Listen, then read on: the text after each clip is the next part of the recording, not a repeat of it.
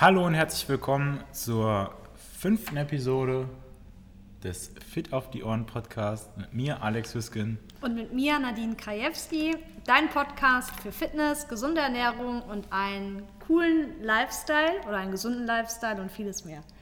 Genau. Unser Thema für heute ist sehr, sehr trainingsrelevant, denn wir äh, wollen euch dabei helfen, die Frage zu beantworten, warum du vielleicht in der Vergangenheit nicht die Fortschritte gemacht hast, die du gerne gemacht hättest, obwohl du glaubst, dass du alles richtig gemacht hast. Oder wenn du vielleicht jemand bist, der sagt, ich habe immer wieder mit Verletzungen zu kämpfen und ich weiß nicht warum, äh, liegt es an meiner Beweglichkeit oder an irgendetwas anderem und wir wollen dir dabei helfen, herauszufinden, wo könnte denn das Problem liegen? Ja, genau. Ähm, wir starten heute einmal mit dir, glaube ich, ne? Genau. mit den ersten. Genau. Also wir haben eine, eine Bedürfnispyramide für euch heute quasi vorbereitet, die wir jetzt einmal Punkt für Punkt durchgehen und euch auch ein wenig erläutern werden. Genau. Ich finde das Tolle an einer Pyramide ist, dass du daran siehst, was ganz unten an der Basis ist und demnach auch am wichtigsten ist. Ne? Das, wenn du jetzt einfach eine Reihenfolge aufschreibst, achte zuerst auf das und achte als zweiten Punkt auf das, dann finde ich, ist das nicht so gut ersichtlich, als wenn du diese Pyramide wählst, die dir zeigt, okay, wenn die unterste Basis nicht gegeben ist, dann kann alles, was darüber kommt, nicht stabil stehen. Das heißt, du musst erstmal das Fundament aufbauen.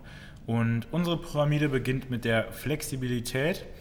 Und ähm, ein Begriff, der in dem Kontext jetzt in, in den nächsten Minuten ein paar Mal genannt wird, ist der sogenannte Range of Motion, also der Bewegungsradius oder Bewegungsumfang vielmehr, den, ähm, den zum Beispiel eine Bewegung hat.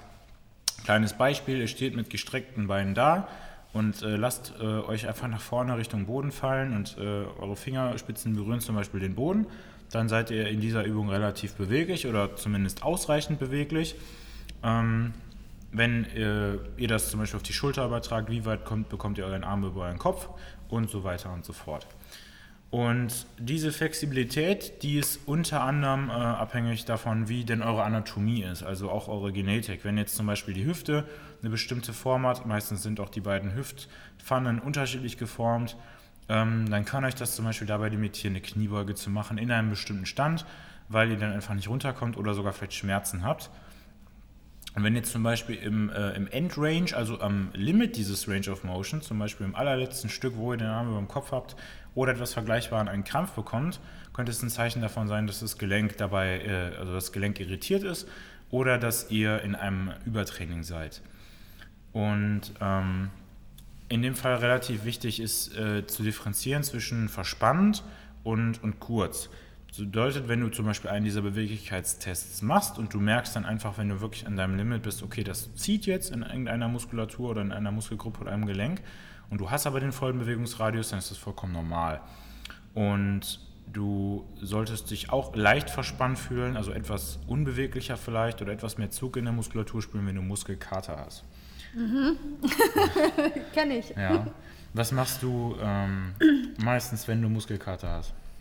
In der Regel mich wieder bewegen, ein wenig leichtes äh, Training, ähm, ein bisschen Fahrrad fahren, ein bisschen laufen gehen, aber halt auch ausrollen, Faszientraining machen. Ja. Yoga? Genau. Ja. Yoga Flow. Ja. Also, wenn du aus deinem Training gehst und du hast so einen Muskelkater, dass du kaum laufen kannst, dann war es wahrscheinlich ein bisschen zu viel, aber dann einfach gar nichts tun ist auf jeden Fall nicht die richtige Lösung. Und ähm, um jetzt schon mal eine kleine Brücke zu schlagen zu unserer Challenge, die wir am Ende der Folge präsentieren werden, ähm, die sollte euch auch dabei helfen, zum Beispiel ein bisschen den Muskelkater zu bekämpfen. Ja, zurück zum Thema. Ähm, du bist dann verkürzt, wenn du keinen vollen Range of Motion hast. Du schaffst zum Beispiel nicht, die geforderte, um bei unserem Beispiel zu bleiben, die geforderte Beweglichkeit zu erreichen und du kannst nicht mit den Füßen den Boden berühren, wenn deine Beine komplett ausgestreckt sind.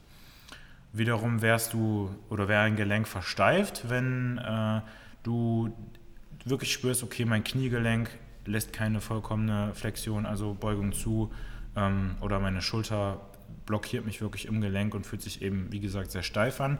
Und wenn du das verbessern, will, verbessern willst, dann brauchst du, brauchst du eine Menge Zeit. Ist das denn so zu dem Thema Flexibilität? Also das heißt, das können wir uns theoretisch gesehen dann antrainieren oder ist das auch genetisch bedingt? Ähm, ich würde sagen, sowohl als auch. Man muss dann ganz klar differenzieren, wenn zum Beispiel die Hüftpfanne eben ähm, ja, in, also die Hüfte so geformt ist, dass du in einem bestimmten Stand nicht in die Kniebeuge runter kannst, dann kannst du das eigentlich nur mit einer OP ändern. Und die Mhm. wollen die meisten Leute natürlich nicht haben.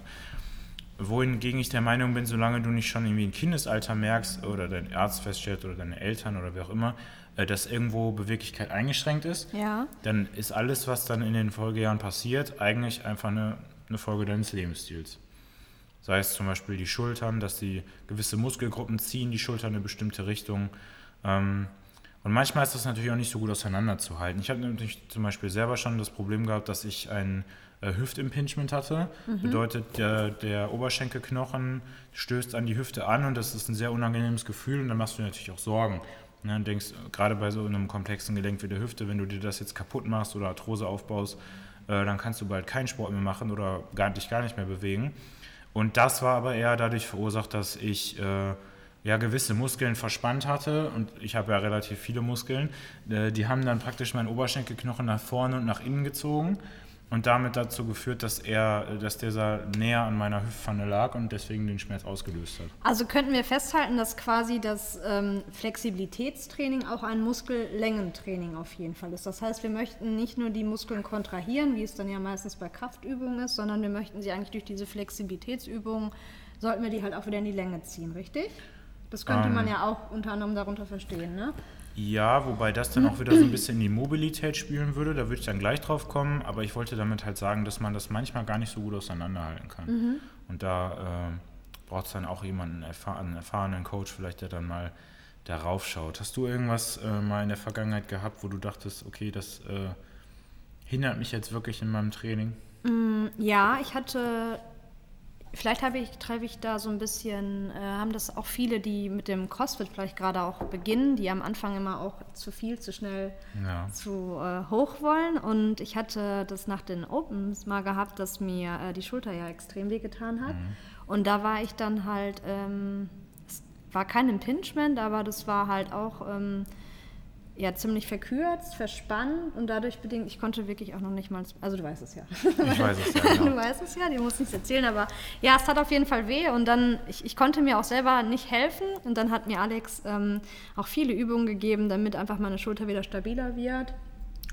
Vielleicht kannst du noch mal ganz kurz ein Beispiel sagen, was Ja. du mir so gegeben hast an Ähm, Übungen. Zum, zum Beispiel, vielleicht sei an der Stelle noch gesagt, wenn ihr kein CrossFit macht und die CrossFit Open äh, nicht kennt, das, das sind fünf Wochen an, an Workouts, die in einem relativ äh, kompetitiven Setting absolviert werden, also mit 100%, 110% Einsatz. Und äh, zwei dieser Übungen sind dann immer einmal äh, Klimmzüge und in der X-Variante geschwungene Klimmzüge und Toes to Bar. Das heißt, ihr hängt in beiden Übungen an der Stange und das erfordert sehr viel Beweglichkeit in der Schulter. Aber auch noch einige andere Übungen, zum Beispiel Thruster mit Langhandel, Kurzhandel etc. pp. Und der erste Schritt an der Stelle wäre mal zu sagen, wenn irgendwas wirklich wehtut, sei es jetzt zum Beispiel eine Sehne, dass wir erstmal Pause machen ähm, und das Ganze entlasten. Und dann versuchen wir ähm, im Rahmen der äh, ja, maximalen Toleranz uns so wieder so ein bisschen heranzutasten und diese Beweglichkeit zu gewinnen. Wo wir nämlich auch ganz gut zum nächsten Punkt kommen, wenn du äh, fehlende Mobilität hast, ähm, dann kann das auch immer an der Flexibilität liegen. Soll heißen, du kannst nie mobiler sein, als du flexibel bist. Und um nochmal ein kleines Beispiel zu geben, ähm, Flexibilität ist das, was ihr passiv erreichen könnt. Das heißt, wenn jemand jetzt euer, sagen wir, ihr steht und jemand nimmt euer Bein und drückt das so weit wie möglich hoch und kriegt das vielleicht bis auf die Schulterhöhe, dann werdet ihr wahrscheinlich nicht in der Lage sein, ähm, das Bein oder den Fuß von sich aus auf die gleiche Höhe anzuheben. Das bedeutet, dass die Muskeln, die dabei beteiligt sind, vielleicht so hoch gedehnt werden können oder das Gelenk das zulässt. Das heißt, ihr seid so und so flexibel, aber ihr seid nicht mobil, um diese Kraft selber zu erreichen. Und wenn du nicht mobil genug bist, dann heißt das, in diesem Endrange, also in diesem maximalen Range of Motion im, am, am letzten Stück, ist der Muskel schwach. Und ähm, das ist zum Beispiel ein gutes Beispiel der Hüftbeuger. Ja, den, den kennt fast jeder, ne?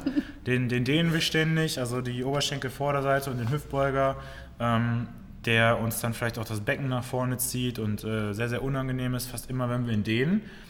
Äh, und in den meisten Fällen ist er dann unbedingt vielleicht nicht gar nicht äh, ja, verspannt, Ähm, beziehungsweise er ist eigentlich verspannt, weil er zu schwach ist und nicht, weil er zu stark ist. Mhm. Und das, der Hüftbeuger ist, glaube ich, auch der Muskel, das habe ich mal irgendwo gelesen, der am meisten verkürzt ist oder am meisten auf jeden Fall immer unter Spannung halt steht. Genau. Dadurch, dass wir halt immer sitzen oder ja, grundsätzlich viel, viel, viel, viel Genau. sitzen und ähm, den gar nicht mehr in die Länge bringen und dann auch demnach gar nicht mehr trainieren. Genau, also einer der Gründe wird einmal die, äh, das Sitzen an sich sein. Das heißt, er ist ständig äh, gebeugt und gar nicht mehr diese Streckung gewöhnt.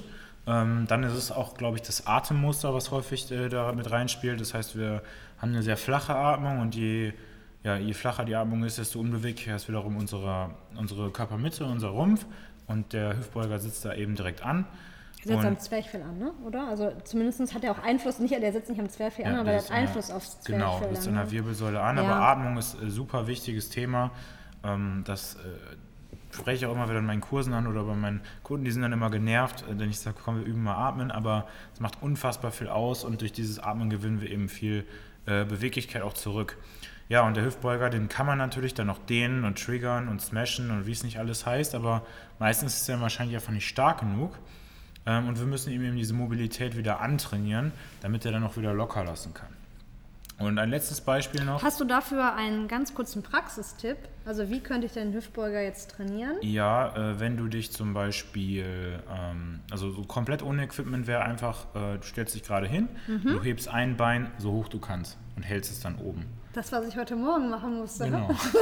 okay. Genau. Oder du äh, spannst ein Band und ähm, du steigst dann über dieses Band seitlich drüber und das Band sollte so hoch wie möglich sein, ähm, dass du den Fuß super weit hochziehen musst und dann trainierst du ja bei jedem äh, Anziehen des Knies oder des, Fu des Beins dein, dein Hüftbeuger, ne? deswegen heißt er ja auch so. Okay. Und je stärker der wird, desto eher kann der auch loslassen. Und vielleicht noch der letzte Grund an der Stelle, die, äh, die Atemmuskulatur, die ist ja auch zur Stabilisierung unserer Wirbelsäule da. Und ähm, wenn, wenn generell unsere Rumpfspannung sehr schlecht ist, das heißt, wir können schlecht unsere tiefen Bauchmuskeln ansteuern, die wir brauchen, um Dinge zu tragen oder Kinder hochzuheben, also die eigenen am besten. also einfach den Alltag zu bestreiten. Und wir haben dann eine schlechte Kontrolle über unsere ähm, tiefe Bauchmuskulatur, dann äh, greift der Hüftbeuger auch gerne mal ein und kompensiert dafür und ist dann eben auch deswegen teilweise sehr, sehr verspannt. Okay, jetzt hatten wir einmal, also von der Pyramide her, wir haben insgesamt ähm, fünf, Punkte, Punkte. genau. Und die ersten beiden Punkte waren jetzt mal zu, zusammengefasst, einmal die Flexibilität und einmal die Mobilität. Genau. Und jetzt kommen wir halt einmal zu dem Punkt Balance in der Kraft. Ähm, da geht es darum, dass wir halt immer eine Balance finden müssen zwischen Training und Erholung. Viele, die vielleicht auch gerade starten oder auch schon länger mit dem Sport aktiv dabei sind, das gilt jetzt nicht nur für CrossFit, sondern auch grundsätzlich allgemein, denken immer, dass mehr gleich mehr ist. Ähm, und das ist, müssen wir, den Zahn müssen wir euch oder dürfen wir euch ziehen, das ist de facto nicht der Fall. Also mehr Training bedeutet ja letztendlich auch immer mehr Stress. Exakt. Ähm, und wenn wir mehr Stress haben, also nicht nur Stress im Training, sondern auch Stress im, im Alltag, bedeutet das, dass wir halt auch definitiv mehr Erholung brauchen. Und jeder Muskel, also wenn wir mal einfach beim, beim Muskel bleiben, unsere Muskeln wachsen ja nicht in der reinen Trainingsphase, das wissen wahrscheinlich schon viele von euch, sondern halt immer in der Erholungsphase. Und Genau. da spielen natürlich mehrere äh, Komponenten halt auch Genau. einher. Also es ist nicht immer nur das Training, sondern halt auch ein äh, gesunder Alltag, eine gesunde Ernährung, ein guter Lifestyle. Das ähm, spielt eigentlich oder zahlt eigentlich immer alles immer aufs Ziel oder Genau. ist ein, auf ein gutes Training halt hinaus. Vielleicht darf ich an der Stelle noch einschieben, wenn ihr gerade zuhört und ihr macht CrossFit, dann könntet ihr eine dieser Personen sein, die meistens viel, viel mehr machen will. Das ist ja oft in den CrossFit-Boxen so.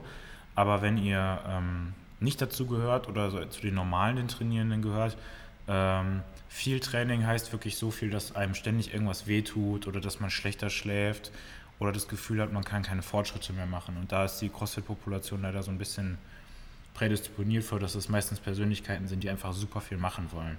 Also ich will damit sagen, äh, nutzt das ja, was die Nadine jetzt sagt, nicht als Ausrede, sondern betrachtet das auf eine realistische äh, Art und Weise. Also da spielen halt die so, sogenannten Rest Days, wenn euch das euer Trainer verordnet oder wenn ihr euch das auch selber verordnet, haltet diese Rest Days auch ein. Also macht daraus einen. Was hältst du, was sagst du beim Rest Day? Sagst du grundsätzlich gar nichts machen? Sagst du vielleicht ein bisschen Active Rest, Ähm. also ein bisschen schwimmen gehen, ein bisschen spazieren gehen? Was also ist so alles, alles das, was du eigentlich angesprochen hast. Ne? Also ein Yoga-Flow machen oder Radfahren gehen ganz locker oder ein bisschen spazieren gehen. Ähm, es sollte aber nicht so verkommen zu so einem Restday, wo man dann hinterher statt im Gym zu sein, zwei Stunden Fahrradfahren war und irgendwie 80 Kilometer abgerissen hat oder, oder so. Äh, zwei Stunden 80 Kilometer ist knackig, aber du weißt, was ich meine. Ich denke, Ja. also ich mache es zum Beispiel so, ich habe auch fünf Trainingstage die Woche und ich versuche an einem davon wirklich ja, fast gar nichts zu machen, so ein bisschen, bisschen bewegen ist okay und an dem anderen gehe ich dann vielleicht nochmal Radfahren oder so.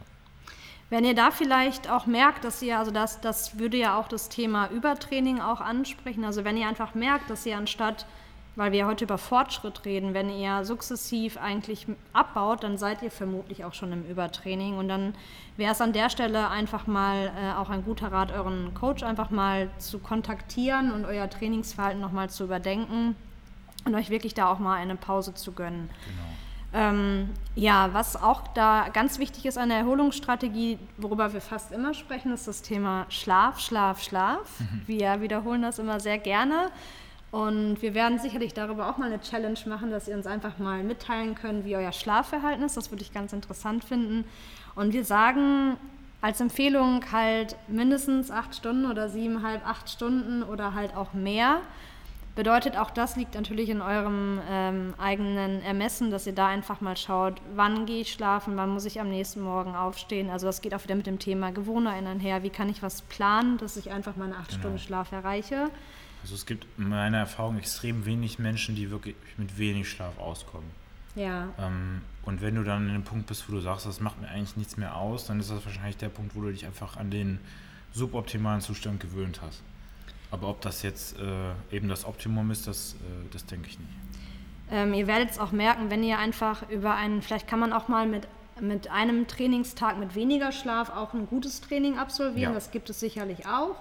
Aber wenn du das wirklich über einen längeren Zeitraum machst, dann merkst du einfach, dass dein Training absolut gar nicht mehr effektiv ist. Also ich spreche da auch aus eigener Erfahrung. Von daher, Genau. Und du hast ja auch schon angefangen, äh, zum Beispiel das Handy nicht mehr am genau. zu haben und solche Dinge.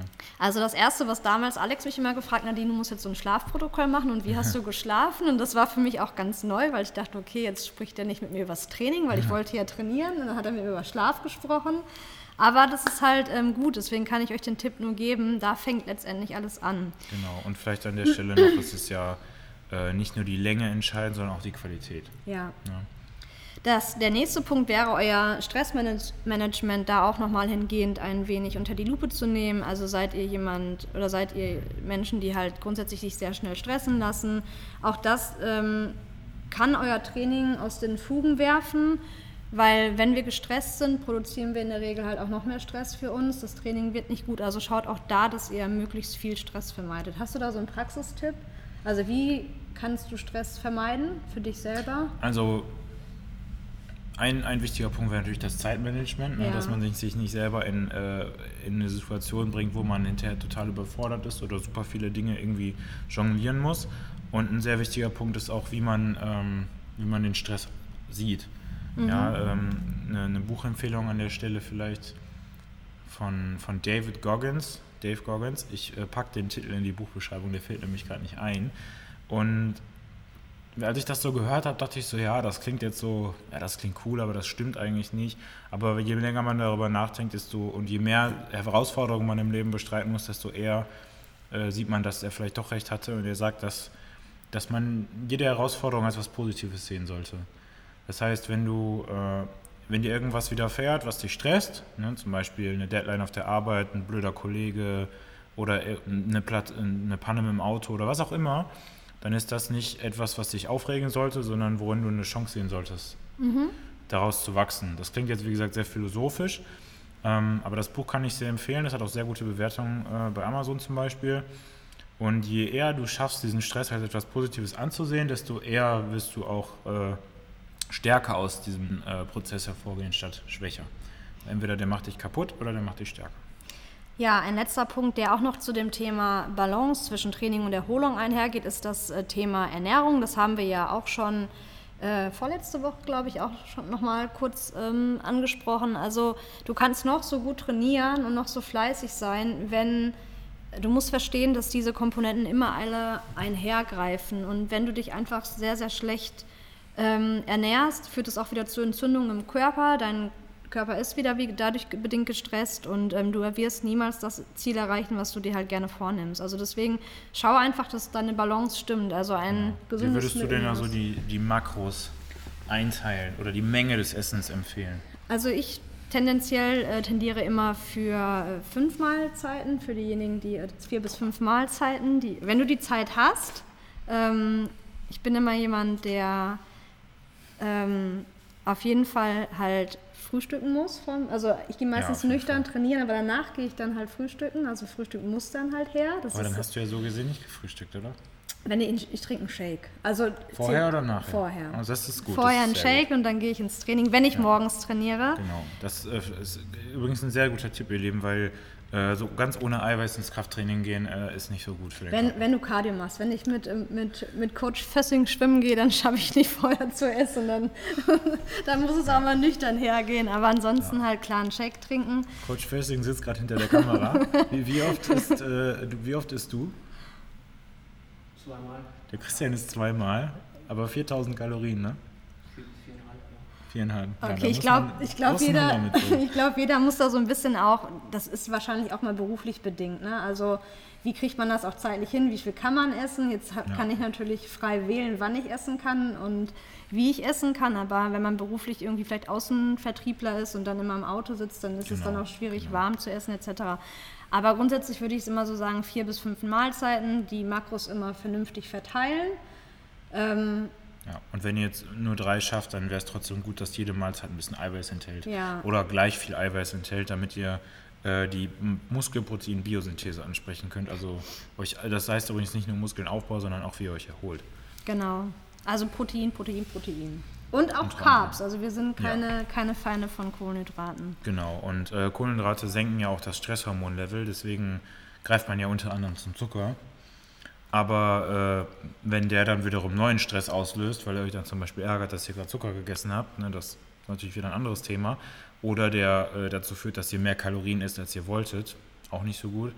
Aber tendenziell zum Beispiel um, um den Abendbereich rum oder nach dem Training, ganz wichtig, um, um sich ein bisschen zu erholen und das Stressniveau wieder zu senken. Ja. So vielleicht noch ein, zwei Tipps für die Entzündung, beziehungsweise entzündungshemmende Lebensmittel. Ähm, ja, Omega-3 Genau. würde ich es würde am besten halt immer, wenn es geht, supplementieren. Ja.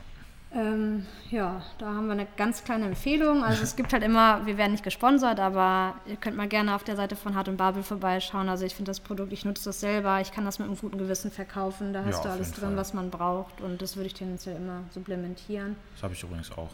Das ist klasse. Ja. Hast du noch eins ansonsten? Ähm, ja, alles, was äh, bunt ist, sag ich mal, also, oder möglichst farbig ist, also Gemüse? äh, genau, Kein grün- Haribus? Genau, also esst nicht nur eine Farbe Haribos, sondern, sondern alle. Nein, ähm, also grünes Blattgemüse, so Brokkoli, Spinat, äh, alles, was irgendwie das Wort Kohl mit im Namen hat, ist immer sehr gesund. Sellerie ist auch sehr gesund. Ja, gut, der ist auch sehr gesund, klar. Entzündungshemmend, ja. Ähm, und und alle, alle Arten von Obst, die eine starke Farbe haben, also Beeren, Blaubeeren, Brombeeren etc. pp. Ähm, je kräftiger die Farbe, so in den lila oder Rotton hinein, das ist immer gut. Deswegen hat Rotwein ja auch so einen tollen Ruf. Aber der hat wieder andere Nachteile.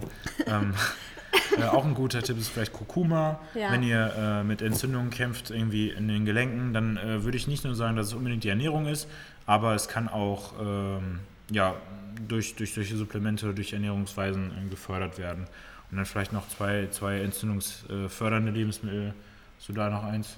Weizen, Zucker grundsätzlich. Genau, genau. Ja. Gerade, also ich persönlich merke Weizen sehr stark. Ich auch. Ja, meine Freundin äh, nicht so. Die hat es gut, die kann dann immer Couscous essen und Brötchen und ich merke das auf jeden Fall sofort, deswegen versuche ich das zu meiden und alles, was irgendwie äh, sehr Omega-6-haltig ist. Ne? Deswegen Ja. auch deine Empfehlung fürs Omega-3. Wir nehmen das Omega-3 ja nur, um das Verhältnis von Omega-3 zu Omega-6 zu verbessern. Und wenn wir uns ständig Omega-6 reinziehen, also zum Beispiel Rapsöl, Sonnenblumenöl, äh, also viel auswärts essen gehen oder auch zu Hause damit kochen, dann äh, tun wir uns ja keinen Fertiggerichte. Gefallen damit. Genau. Ja. ja. Das waren, glaube ich, alle Punkte für die äh, Balance aus, aus Training und Erholung. Und wir haben noch eine zweite Balance, die wichtig ist. Und das ist die äh, der Kraft. Bedeutet, ähm, wenn du deine Kraftwerte kennst, wenn Krafttraining solltest du machen, egal äh, was für ein Ziel du hast, sei es besser aussehen oder fitter sein. ähm, dann ist wichtig zu schauen, wie ist denn das Verhältnis verschiedener Übungen zueinander. Also zum Beispiel ähm, das Schulterdrücken zum Klimmzug oder der Dip zum Klimmzug oder das Kreuzheben zur Kniebeuge. Und erstens hilft dir das zum Beispiel zu schauen, ob du eine Übung hast, die dich, also die generell so dein, dein schwächster Punkt ist. Und das wäre natürlich auch die, die du am ehesten verbessern solltest. Ähm, denn wenn du zum Beispiel super stark in der, in der äh, Kniebeuge, sagen wir andersrum, super äh, stark im Kreuzheben bist und sehr schwach in der Kniebeuge bist, dann kann das an deiner Flexibilität liegen, zum Beispiel an deiner Hüfte oder deinen Sprunggelenken. Aber auf lange Sicht wird es zu gewissen Ungleichgewichten führen, zum Beispiel, dass der untere Rücken viel zu stark wird. Also zu sogenannten Muskeldysbalancen. Wenn Genau. ihr sowas vielleicht schon mal gehört habt oder wenn ihr ein gutes Fitnessstudio oder eine gute Box Genau. habt, die Ja. schmeißen vielleicht auch mal mit so einem Begriff um die Ohren und sagen, okay, da und da herrschen Muskeldysbalancen, das ist damit gemeint. Genau, Und das, das Problem an der Sache ist vielleicht auch, dass du Bewegungen oft auch auf zwei Arten und Weisen machen kannst. Ein Beispiel ist zum Beispiel der Kettlebell Swing, den kennen hoffentlich alle. Den könnt ihr als sogenannten Hinge machen. Das heißt, die Hüfte wandert nach hinten und ihr nutzt eure Beinbeuger und euren Po. Oder ihr könnt ihn als Squat machen, das heißt, die Knie wandern relativ weit nach vorne und ihr benutzt mehr eure Oberschenkelvorderseite. Und wenn ihr jetzt eh schon einen super starken Squat habt und der deswegen auch immer so ein bisschen ja, also mehr Richtung Squat tendiert, dann macht ihr die Kettlebell Swings vielleicht auch noch als Squat und dann macht ihr nur noch Squats und gar keine Hinges mehr. Also alle Bewegungen, die man als Hinge ausführen könnte, sind dann auch eine Kniebeuge. Und dann könnt ihr euch natürlich auch wieder viel schneller verletzen. Also man muss dann immer so ein bisschen schauen, ähm, warum ist die Übung vielleicht stark oder warum ist die Übung schwach. Und ist die Übung und tut mir zum Beispiel mein Rücken weh, weil ich so stark im Kreuzheben bin oder weil ich so schwach im Kreuzheben bin? Weil das wären dann wieder zwei verschiedene Das heißt, wenn, du, wenn wir jetzt nochmal, vielleicht für die Zuhörer, die jetzt da noch nicht ganz so tief in dem Thema sind, wenn wir jetzt das Beispiel mit der Kettlebell einmal lassen, Mhm. Das heißt, dann wäre ja die, Ober, äh, die Oberseite, die Vorderseite der Muskulatur sehr stark ausgeprägt. Genau. Ähm, und das heißt, da wäre es dann anzusetzen, dass wir halt mehr den, die Beinrückseite halt trainieren, den unteren Exakt. Rücken, eventuell natürlich auch den Bauchbereich. Ich glaube, viele von uns haben doch auch Probleme im Core-Bereich. Ne? Also Core ist immer der Bauch-Rücken-Bereich. Ja. Kannst du das auch so unterstreichen? Ja, ich habe auf jeden Fall die Erfahrung gemacht, dass der untere Rücken sehr oft wehtut, aber meistens nicht der schwache Link ist, sondern eben der starke Link, der dann immer übernimmt und der Rumpf dadurch immer schwächer wird und auch so ein bisschen unser Muskelfeeling schwächer wird. Das heißt, wir können den Rumpf auch nicht mehr so gut ansteuern. Und wenn wir dann irgendwas Schweres vom Boden hochheben, dann nutzen wir immer nur unsere Rückenmuskulatur, aber gar nicht mehr den Rumpf. Und dann ist die Rückenmuskulatur irgendwann überlastet oder gibt mal nach. Und, der, und äh, der, dann verletzen wir uns oder haben vielleicht auch Rückenschmerzen. Was wäre dann für dich denn da so ein Praxistipp? Ähm, Praxistipp wäre zum Beispiel zu schauen, ob euer Kreuzheben und euer Kniebeuge bei einem Verhältnis von ähm, 100% Deadlift zu 80% Kniebeuge liegen. Okay. Oder mal zu schauen, ob ihr beim äh, Kettlebell Swing oder beim rumänischen Kreuzheben ähm, die Oberschenkelrückseite spürt. Weil erst wenn ihr einen Muskel spürt, wenn ihr die Übung macht, dann nutzt ihr sie auch. Ne? Und wenn ihr dann jedes Mal zum Beispiel nach dem Laufen, selbst nach dem Laufen äh, oder nach Kreuzheben oder nach irgendeiner anderen Übung immer den unteren Rücken merkt, dann ist es auf lange Sicht kein gutes, äh, kein gutes Zeichen. Ich habe das auch früher selber gehabt. Ich weiß viele Dinge, die ich weiß, weil ich damit selber mal zu kämpfen hatte, weil es mir keiner besser äh, erklärt hat. Und dann musste ich in Workouts fast immer langsamer machen oder Pause machen, weil mein Unterrücken einfach so gebrannt hat. Also der war jetzt nicht verletzt. Aber der hat zugemacht dann einfach. Genau, der hat Ja. zugemacht und das war ein super unangenehmes Gefühl und die Muskeln wurden immer stärker und stärker und irgendwann stehst du dann wieder am Hohlkreuz und dann äh, ist dein Hüftbeuger noch zusätzlich verkürzt und dann stehst du da wie so eine Ente. Und das äh, muss ja nicht sein. Genau. So, wir hätten noch einen Punkt, der zur Strength Balance oder zur Kraftbalance dazu zählt und das wäre das Verhältnis von links zu rechts. Bedeutet, wenn ihr zum Beispiel eine sogenannte bilaterale Übung macht, also eine mit beiden Armen oder beiden Beinen, und eine Seite ist stärker als die andere oder, oder schwächer als die andere, dann muss das nicht zwangsweise zu Problemen bei der schwachen Seite führen. Wenn du zum Beispiel beim einarmigen Schulterdrücken mit dem gleichen Gewicht auf der rechten Seite sieben Wiederholungen schaffst und auf der linken nur drei, dann bist du ja deutlich stärker auf der rechten Seite. Wenn du jetzt einfach eine Strict Press machst, also mit einer Langhandel arbeitest, dann wird deine rechte Seite wahrscheinlich ungefähr 70% der Arbeit machen ähm, und dementsprechend wird die dann vielleicht irgendwann überlastet sein. Bedeutet, die schwache Seite muss nicht immer die sein, die wehtut, es kann auch die starke Seite sein, weil die immer übernimmt. Und ähm, deswegen ist das ein Punkt in unserer Bedürfnispyramide zu schauen, bin, äh, bin ich ausgeglichen von, von vorne nach hinten, von zum Beispiel Squat zu Deadlift oder Klimmzug zu Dip, aber bin ich auch ausgeglichen von links nach rechts, damit ich nicht die Gefahr laufe, mich auf lange Sicht zu verletzen. Da auch nochmal kurz ein Praxistipp, also was würdest du da so empfehlen? Äh, ich würde auf jeden Fall mal äh, testen oder, oder generell würde ich empfehlen, nicht nur bilateral zu trainieren. Das bedeutet nicht immer nur mit einer Langhantel, sondern auch mal mit Kurzhanteln und sich dann auch wirklich mal zu fordern. Die fordern erstens, also die, die ähm, brauchen mehr Stabilität im Rumpf, aber die ähm, zeigen einem halt auch auf, ob man Unterschiede hat. Und was ist denn so für dich ein gravierender Unterschied? Also wenn ich, ich beispielsweise habe immer links, meistens ein Rap weniger oder zwei, Okay. ist es schon, ist es okay? Ähm, alles über 5% Okay. ist äh, zu viel. Also Okay. das ist eine relativ strenge äh, Richtlinie. Aber sobald man das wirklich vollkommen ausgeglichen hat, ähm, natürlich immer alles in einem gewissen Maß zu sehen, dann kann man allen guten Gewissens sagen, okay, jetzt machen wir nur noch bilaterale Übungen, also nur noch nur mit einer Langhantel. Ähm, und solange die, je größer die Diskrepanz ist, desto mehr würde ich davon abweichen.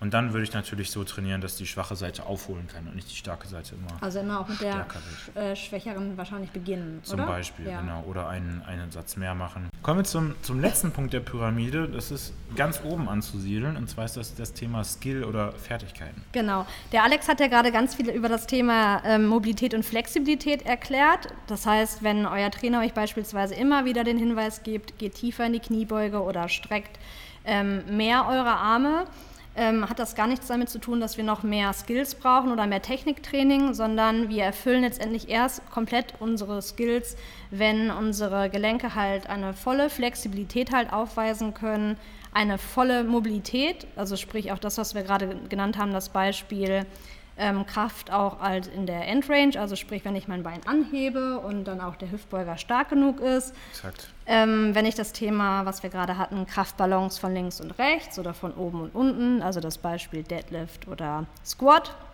wenn das funktioniert und wenn halt auch Kraft und Stamin Stamina halt komplett ausgeglichen sind. Ja, erst dann und natürlich mein Punkt, den ich gerade ganz am Anfang genannt habe, also halt auch Training und Erholung, also wenn da auch die Balance letztendlich stimmt, dann, erst dann, wenn wir diese ganzen Sachen letztendlich erfüllen, dann helfen uns halt ja, Skills oder Techniktraining letztendlich halt weiter. Also Genau. viele von euch sagen ja immer, ich brauche jetzt einen, also was wir damit meinen ist, dass ihr halt diese Pyramide dementsprechend eigentlich umdrehen müsst, als wie ihr es bisher vielleicht schon macht, weil viele sagen immer, ich brauche jetzt sofort ein Techniktraining, es liegt an meiner Genau, Technik, genau. Aber das ist gar nicht der Da Fall. schieben die Trainer gerne äh, die Schuld drauf, sage ich mal, wenn etwas äh, nicht klappt, aber auch der Sportler selber. Und dann guckt man sich vielleicht ein Video an, wie mache ich eine Kniebeuge oder wie mache ich dieses oder wie lerne ich einen Handstand oder einen Klimmzug. Aber diese Skill, diese Fertigkeit zu erlernen, die ist ja erstmal abhängig davon, ob wir eben stark genug sind und beweglich genug sind. Ja. Ähm, jetzt haben wir, kommen wir noch mal ganz kurz zu unserer Challenge. Haben wir noch einen Punkt, den, du, den wir damit abgeglichen haben? Genau. Sollen wir das noch mal vielleicht einmal Ja. ganz kurz zusammenfassen? Wobei, das haben wir ja jetzt gerade schon getan mit dem Genau. letzten Punkt. Ja, doch gerne. Also im Prinzip wird dir diese, äh, wird dir zum Beispiel Mobilität nicht helfen, wenn deine Kraftbalance nicht stimmt. Mhm. Also die kann eben zu Problemen führen. Oder wenn dein rechtes Bein viel stärker ist als das linke und deswegen immer verspannt ist, dann kannst du dich noch so viel dehnen. Äh, zum Beispiel das verspannte Bein irgendwie mehr dehnen oder den Hüftbeuger mehr dehnen, weil dann ist das Problem, dass das Bein stärker ist und mehr von der Arbeit übernimmt. Und dein Techniktraining wird deine Mobility eben nicht verbessern, wie du gerade schon gesagt hast. Und wenn du beispielsweise einfach sechsmal oder siebenmal die Woche trainieren gehst über zwölf Wochen, dann wird es wahrscheinlich vielleicht die ersten zwei Wochen gut abgehen, aber danach bist du eigentlich sukzessiv immer im Übertraining Genau. und du kannst nicht mehr erholen. Also nehmt diese Punkte, die wir euch jetzt gerade ähm, aufgelistet haben, einfach euch mal zu Herzen und wir werden dazu euch auch auf dem Instagram-Kanal einmal diese Pyramide nochmal verdeutlichen Genau. und euch nochmal ähm, kleine Stichpunkte dazu geben. Exakt. Ihr bekommt außerdem mal ein, zwei Einblicke in die äh, Mobility- und Flexibility-Tests, die wir so machen, ähm, damit ihr mal einschätzen könnt, ob das vielleicht eins der Probleme, eins der Probleme ist. Okay, jetzt kommen wir nochmal zu unserer Challenge. Wir hatten ja gesagt, es soll daraus eine Monat-Challenge sein. Genau. Oder wir wollen daraus eine Monat-Challenge machen. Ähm, das Thema, was wir uns überlegt haben, wir waren uns da gerade gar nicht so komplett einig heute. Ähm, es gibt so viele Sachen, die wir mit euch machen wollen. Genau. Aber das, was ähm, für Alex heute am wichtigsten war oder auch dann auch für mich, ist das Thema Bewegung. Und zwar, ähm, ja, wie möchten, möchtest du denn unsere Hörer bewegen? Genau. Also ich habe mir gedacht, da Corona noch nicht so ganz abgeschlossen ist, das heißt, der eine oder andere ist vielleicht noch im Homeoffice, ist es sehr, sehr wichtig, trotzdem ein paar Schritte zu sammeln. Und zwar nicht nur aus dem Grund, weil ihr euch dann mehr bewegt und vielleicht mehr Kalorien verbrennt, sondern weil das Licht und die Sonne auch einen sehr profunden Einfluss auf unseren Körper haben, die Natur sehr gut für unseren Körper ist, äh, zum Beispiel wegen der äh, negativen Spannung, die dann aufgebaut wird im Körper. Und negativ ist in dem Sinne nichts Schlechtes. Und ähm, wenn ihr vom Bett aus an den Schreibtisch wandert und nie mal die Sonne seht oder sehr wenig Bewegung habt, dann weiß euer Körper auch nicht so richtig, ach okay, jetzt ist Tag, fängt an, äh, gewisse Hormone zu produzieren. Also die, das sind sogenannte Zeitgeber, also die sagen dem Körper, äh, wo er denn gerade steht, beziehungsweise wie viel Uhr ungefähr ist. Und wenn ihr dann morgens Sonne ausgesetzt seid oder Licht ausgesetzt seid, dann könnt ihr auch abends besser einschlafen. Also zusammengefasst, ihr bewegt euch mehr, ihr verbrennt mehr Kalorien, vielleicht das äh, Corona äh, Specki Speck, wie wir ihn Und wir reden jetzt Corona Snacky Snack. Snacky Snack. Und wir reden jetzt einmal nicht Bewegung, also Bewegung nicht gleich Training, Genau, weil, sondern Training rausgehen. macht einfach rausgehen, mit dem Hund spazieren, wenn ihr einen habt oder sonst den Partner mal schnappen, eine Runde um den See gehen. Genau. Und der Alex wollte das direkt ähm, euch verdonnern, direkt nach dem Aufstehen. Also Ja. die Leute, die Homeoffice machen, sollen das bitte auch machen.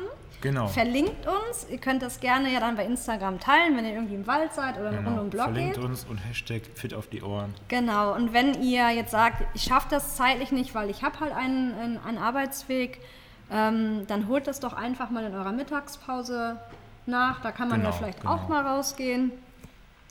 Genau. Ja, also dieser, genau, dieser. Tipp war im Prinzip darauf bezogen, wenn ihr Homeoffice habt, dann schwingt den Arsch doch mal ein bisschen weiter aus der Wohnung raus, als vom Bett zum Schreibtisch oder auf das Sofa oder wo auch immer. Und wenn ihr eh einen normalen Arbeitsweg habt, dann kommt ihr zumindest mal so ein bisschen in den Trab. Das ist ja schon mal der erste Schritt. Aber wie Nadine schon sagt, dann vielleicht mittags raus oder nach der Arbeit raus. Ähm, wir wollen keine Challenges machen wie mach jeden Tag 100 Liegestütze oder so. Ne, wir wollen ja nicht, dass ihr euch wehtut, ähm, sondern Dinge geben, von denen wir glauben, dass sie euch auch im Alltag was bringen und dann zum Beispiel eben eure Erholung fördern oder das Stressmanagement. Ja, so sieht's aus. Ich fange Cool. damit auch mal an. Oh, ja, du, du hast ja auch einen Hund, zwei Hunde. Ach so, nochmal ganz kurz. Wir sind nämlich mit unserem Podcast umgezogen, weil ja einige immer gesagt oder und die wir finden oder ihr findet uns immer noch nicht auf ähm, ja, diesen gängigen Ja, Podcast. zum Beispiel iTunes. iTunes. Ähm, ja, wir sind jetzt halt umgezogen und wir arbeiten gerade dran und ich glaube, das werden wir auch jetzt Ich hinbekommen. bin guter Dinge. iTunes prüft gerade den Podcast, so habe ich Ja. das verstanden. Also bleibt, äh, bleibt aktiv, schaut ab und zu mal rein und wir lassen euch wissen, wenn ihr uns auch dort finden könnt. Okay, also in dem Sinne, habt einen guten Start die ähm, in die Woche. Haltet die Ohren steif und wir sagen dann mal bis bald. Bis bald. Danke fürs Zuhören. Tschüss.